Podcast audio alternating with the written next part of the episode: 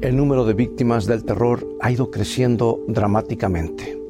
Una nueva generación de fanáticos se ha desatado en el mundo, una que continúa un increíble desprecio por la vida humana inocente, con el tipo de religión más militante. Miramos a los ojos de estos terroristas suicidas y vemos desesperación sin esperanza. Y todo el derramamiento de sangre nos deja con una pregunta inquietante. ¿Cómo castigamos tales crímenes?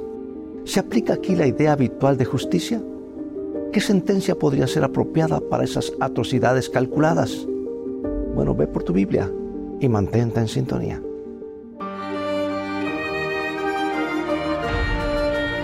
Escrito está, declara el mensaje final de Dios para nuestro tiempo, presentando al Cristo viviente como la respuesta a nuestras más profundas necesidades.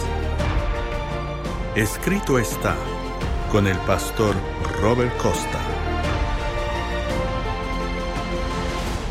Atrocidades premeditadas, desastres meticulosamente planificados, eso es lo que ha estallado en este planeta.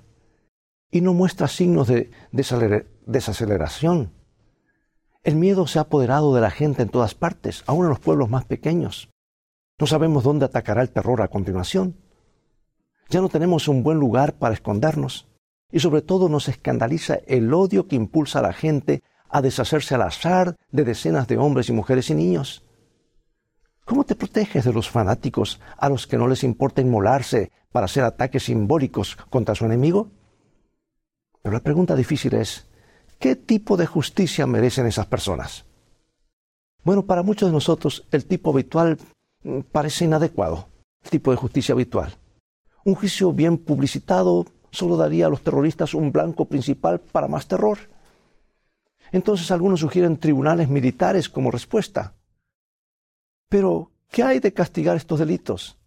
Alguien que iba a inmolarse de todos modos está realmente amenazado por una sentencia de muerte. Eso es difícil, ¿no? Y se ha hablado de algunas medidas bastante extremas. Algunos incluso han escrito y públicamente sobre el uso de la tortura psicológica y de otro tipo. ¿Pero qué estaríamos dispuestos a hacer para disuadir a una de las personas de cometer más atrocidades? Es una pregunta bastante inquietante. ¿Debería ser torturado hasta la muerte alguien que asesinó a decenas de personas inocentes? ¿Deberíamos responder con terror por terror? Pocos de nosotros imaginamos que haríamos estas preguntas hace solo unos pocos años. Pero sugiero que demos un paso atrás y obtengamos una perspectiva más amplia de este asunto. Sugiero que consideremos cuáles son las opciones de Dios al tratar a los malvados después del juicio final, porque esto puede ayudarnos a clarificar nuestras actitudes. Ahora piénsalo, Dios tendrá que castigar a algunos personajes bastante terribles, Hitler, Calígula, Iván el Terrible, por nombrar solo algunos. ¿Qué merecen estos hombres de las manos de Dios? Bueno, aquí es donde entramos en un tema muy delicado. Porque muchos cristianos creen que los malvados van a ser atormentados por los siglos de los siglos en el fuego del infierno. Es algo que creen que tienen que aceptar para permanecer fieles a lo que enseña la Biblia. Y al mismo tiempo hay otros cristianos que dicen que nunca podrían servir a un Dios que torturó a la gente por siempre. Este Dios ¿No les parece mejor que un Dios pagano sediento de sangre que exige sacrificios humanos? Es un tema tan delicado que hoy en día no se ve mucho escrito o predicado al respecto. Es algo en lo que muchos de nosotros preferimos no pensar. Pero creo que es un tema importante porque se relaciona con nuestras ideas sobre la justicia la retribución y sobre todo da forma a nuestra imagen de quién es Dios. ¿Dios devuelve terror por terror? ¿Puede Dios exigir el castigo eterno y seguir siendo justo? ¿La fe bíblica requiere que creamos en el tormento eterno? Ahora tal vez tomaste una decisión sobre estos temas hace mucho tiempo, pero te insto hoy en este programa a examinar la evidencia de la Biblia. Y te pido que mires los textos más importantes sobre el tema y mantengas la mente abierta, porque sean cuales sean nuestras opiniones sobre el infierno, siempre podemos aprender algo importante. Siempre podríamos tener una mejor perspectiva. ¿Hacemos eso? Vamos a estudiarlo. Veamos la evidencia. Primero veamos declaraciones generales de la Biblia acerca de lo que le sucederá a los malvados. ¿Cuál es el panorama general? ¿Cuál es? Aquí el apóstol Pedro nos da una declaración directa. Segunda carta de Pedro 3:7. Pero los cielos y la tierra que existen ahora están reservados por la misma palabra, guardados para el fuego en el día del juicio y de la perdición de los hombres impíos. Pedro predice perdición para los impíos. ¿Y qué significa esto? Ellos perecerán, serán destruidos. El apóstol Pablo dijo lo mismo. En su carta a los filipenses escribe acerca de aquellos que se convertían en enemigos de la cruz de Cristo. Él dice, su destino es destrucción. Jesús mismo hizo un comentario similar en su Sermón del Monte, porque ancha es la puerta, espacioso el camino que lleva a la perdición. Bueno, quizás te estés preguntando tal vez la destrucción realmente represente un tormento en el infierno, un tipo de destrucción sin fin. Pero hay un problema, porque los estudiosos de la Biblia nos dicen que la palabra griega traducida como destrucción o perdición es la palabra más fuerte que podría usarse para significar la pérdida total de la existencia. No se puede decir con más fuerza. Pero veamos algunos pasajes más. Aquí está Jesús de nuevo en una de las declaraciones más famosas que jamás haya hecho. Bien lo sabes si eres cristiano y has estudiado la Biblia. San Juan 3:16. Casi ni, ni, ni, ni, necesitamos abrir la Biblia porque está en nuestras memorias y está en nuestras pantallas. Leámoslos juntos, por favor. Comenzamos. San Juan 3:16. Porque de tal manera amó Dios al mundo, que ha dado a su Hijo unigénito, para que todo aquel que en él cree no se pierda, mas tenga vida eterna. Aquí se contrastan dos destinos, vida eterna y perecer, vida y muerte eternas.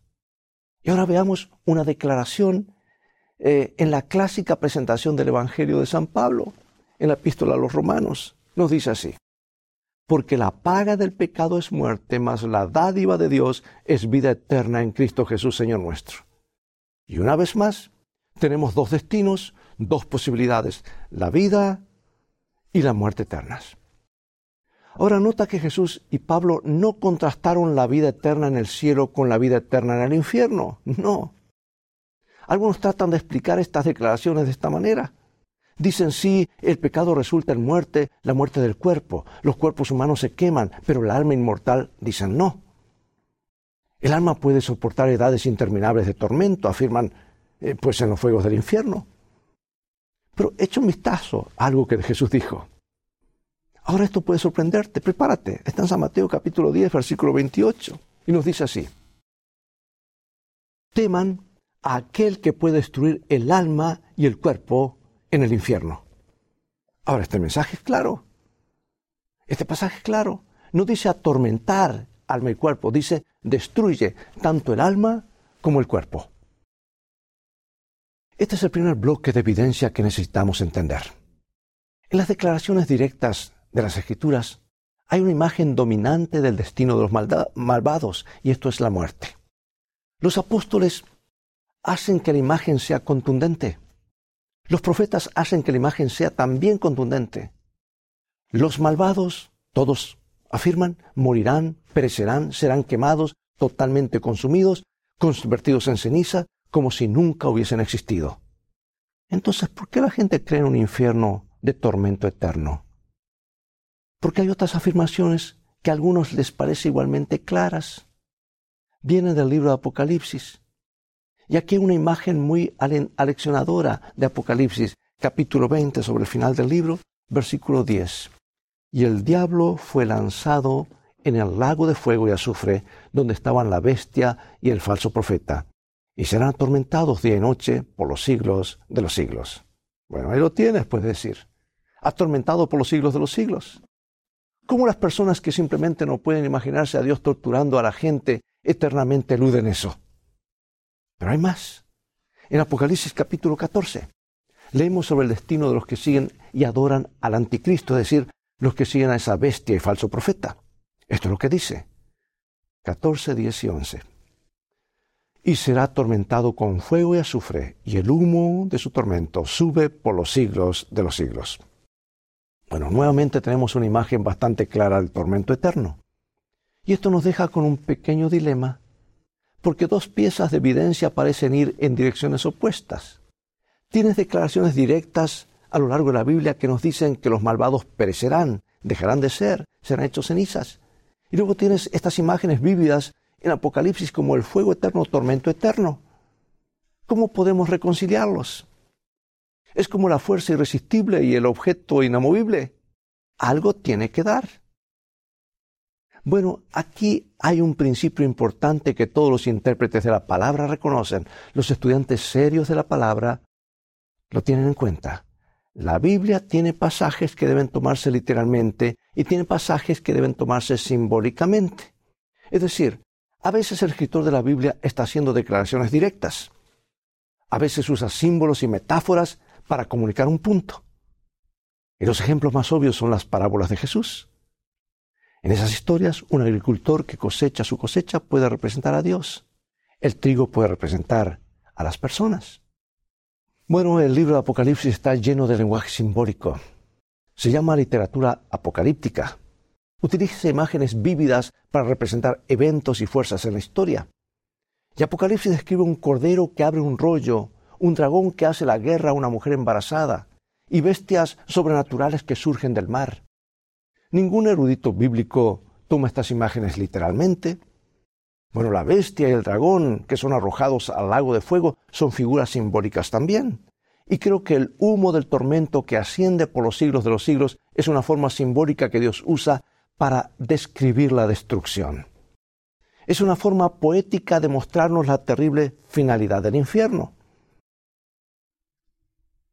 Los malvados nunca volverán a tener una oportunidad de vida o de redención. Su juicio es irrevocable, es para siempre.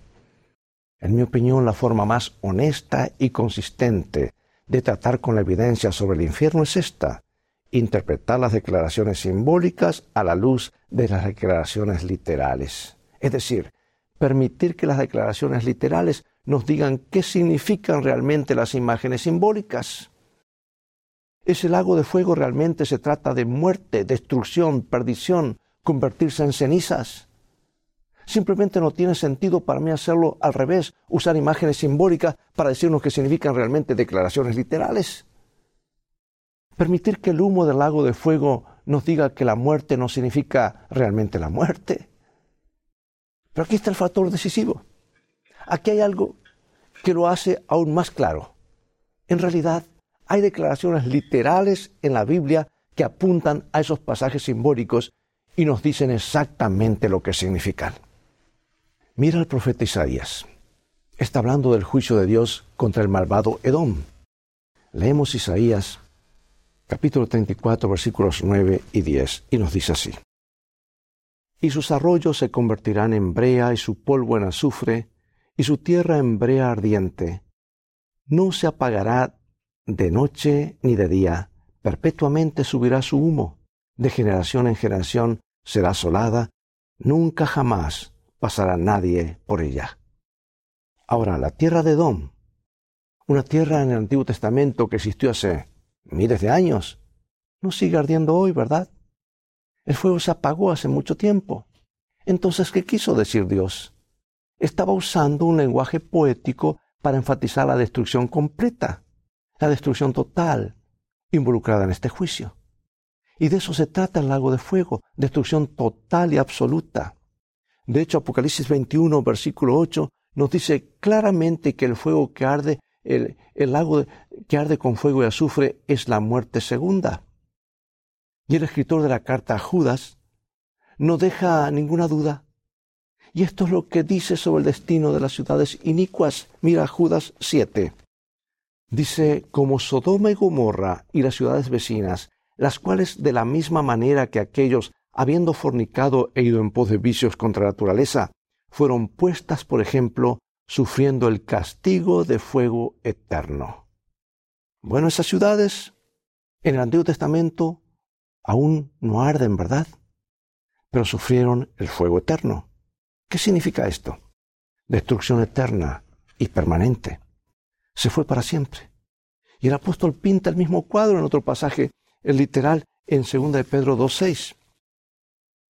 Y si condenó por destrucción a las ciudades de Sodoma y de Gomorra, reduciéndolas a ceniza y poniéndolas de ejemplo a los que habían de vivir impíamente. Allí está, la redujo, dice, a ceniza. El destino de Sodoma y Gomorra es un ejemplo del destino de los impíos al final de los tiempos. Esa gente malvada fue consumida por el fuego que cayó del cielo, convirtiendo las ciudades en cenizas. Y aquí tenemos declaraciones directas que nos dicen lo que realmente significa ese humo que asciende por los siglos de los siglos. La muerte realmente significa muerte, cesación completa y para siempre. Pero todavía hay un poco más de evidencia que debemos considerar. Después de todo, hay pasajes muy literales en la Biblia que hablan de un llanto y crujir de dientes al final de la era, al final del siglo o al final del tiempo. Jesús mismo usó la frase castigo eterno. ¿Cómo encajamos eso en la imagen? Veamos cómo se usa llorar y crujir de dientes. Mateo 22 nos da una de las parábolas de Jesús sobre el reino de los cielos. Se representa como un gran banquete de bodas. Los invitados se reúnen y celebran el matrimonio del hijo del rey. Pero un hombre ha venido a la fiesta sin traje de bodas. Y este fue un acto de gran falta de respeto. Entonces el rey da una orden San Mateo 22:13. Echadlo en las tinieblas de afuera, allí será el llanto y el crujir de dientes. ¿Por qué esta angustia? Porque el hombre se da cuenta de que está afuera, se da cuenta de que está perdido, aislado de este maravilloso banquete. La escritura siempre relaciona el llanto y crujir de dientes con el dolor de perderse algo, de quedarse fuera de en la oscuridad, perdiéndose la maravillosa la maravilla de la vida eterna. Esa es la gran tragedia. Esa es la agonía del infierno. Sí, habrá llanto y crujir de dientes en ese lago de fuego final, pero no es Dios torturando arbitrariamente a la gente para siempre. Es el horror indescriptible de saber que te perderás para siempre. Con Dios nunca más podrás tener la oportunidad. Nunca, nunca podrás volver a compartir las alegrías de la vida. Por eso Jesús habla de castigo eterno es la muerte. Es una sentencia de muerte que dura para siempre. Es final. El castigo no es para siempre, pero el castigo, el resultado lo es. Los escritores de la Biblia hablan de redención eterna y juicio eterno, y lo hablan en el mismo sentido. El acto de redención en Cristo tuvo lugar en un momento específico en la cruz del Calvario, pero sus resultados continúan para siempre, ¿verdad? El juicio tiene un lugar en un momento específico, pero sus resultados continúan para siempre. De la misma manera, los fuegos del infierno no continúan para siempre, pero los resultados sí lo hacen. Pero ahora veamos una última prueba. Veamos el cuándo y el dónde del infierno. Porque eso nos dará una pista final acerca de lo que realmente es el lago de fuego. Así es como sucede el infierno.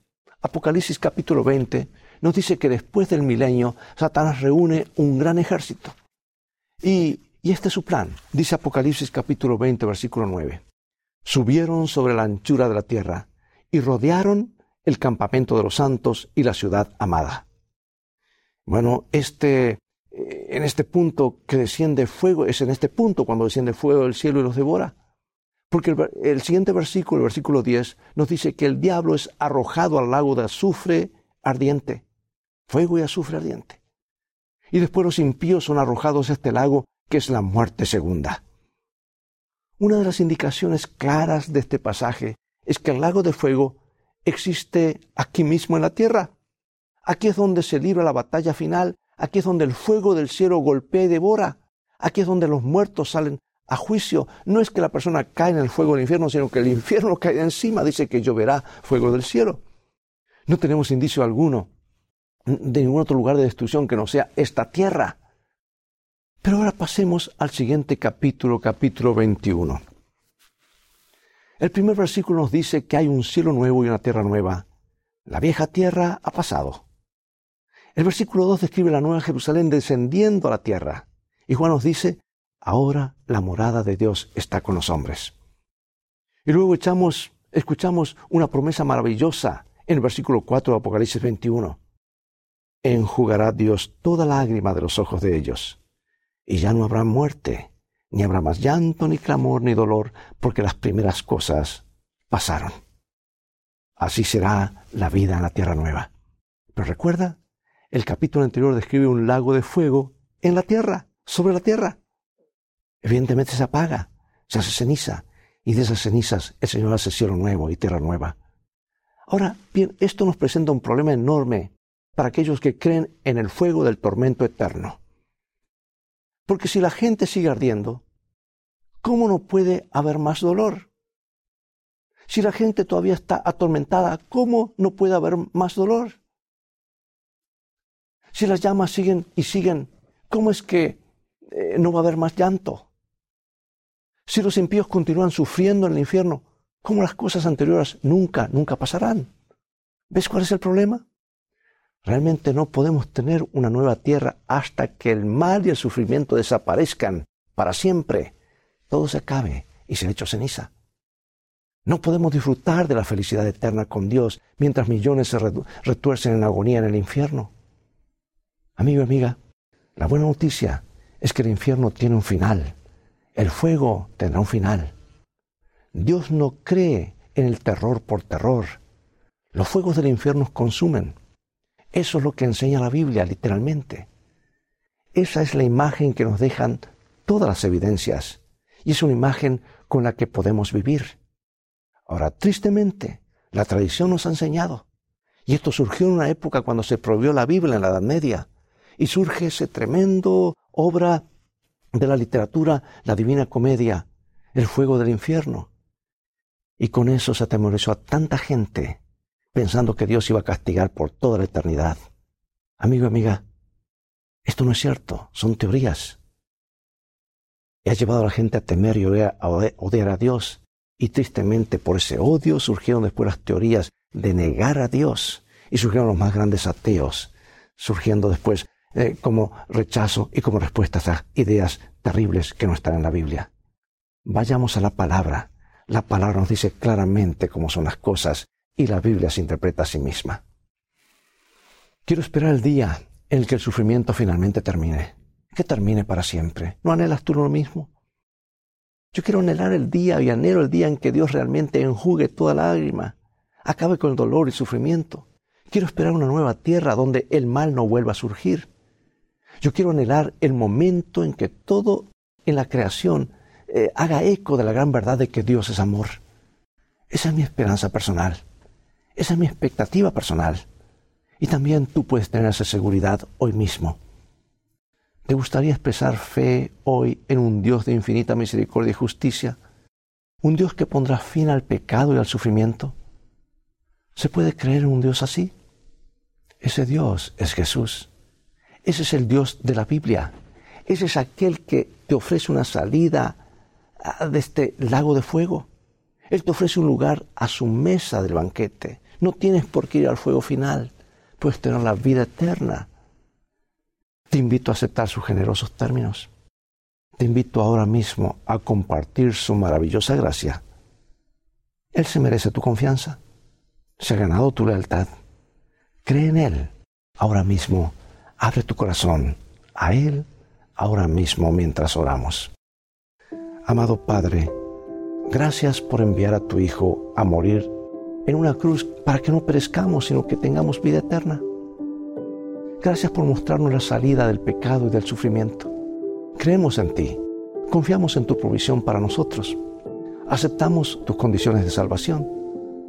Te invitamos a reinar como Señor en nuestras vidas y hacemos este compromiso en el nombre de Jesús. Amén.